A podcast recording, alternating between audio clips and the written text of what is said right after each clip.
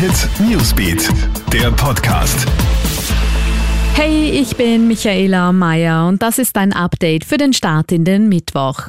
Erneuter Dämpfer in Sachen AstraZeneca. Der Corona-Impfstoff soll in Deutschland nur noch bei über 60-Jährigen eingesetzt werden.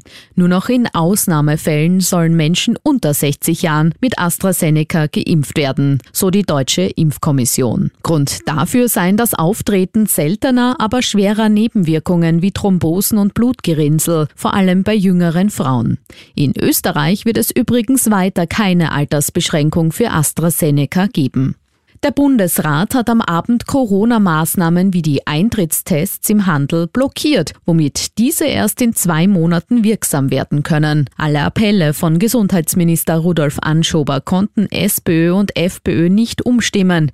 Einzig die burgenländischen Bundesräte der Sozialdemokraten schlossen sich der Blockade nicht an. Landeshauptmann Hans-Peter Doskozil hofft unterdessen mit Niederösterreich und Wien eine gemeinsame Lockdown-Lösung zu finden und ein Erdbeben, das bis nach Wien zu spüren war. Im südlichen Niederösterreich im Raum Neunkirchen hat gestern Abend gegen 18.25 Uhr kräftig die Erde gebebt. Das Beben hatte eine Stärke von 4,7. Die Erschütterungen waren laut Zentralanstalt für Meteorologie und Geodynamik im Bereich des Epizentrums deutlich zu spüren. Schwere Schäden sind aber nicht bekannt. Das Erdbeben war aber auch in weiten Teilen Niederösterreichs, in der Steiermark, zum Teil im Burgenland und auch in Wien spürbar. Alle News und Updates gibt's für dich immer im Kronehit Newsbeat und laufend online auf kronehit.at.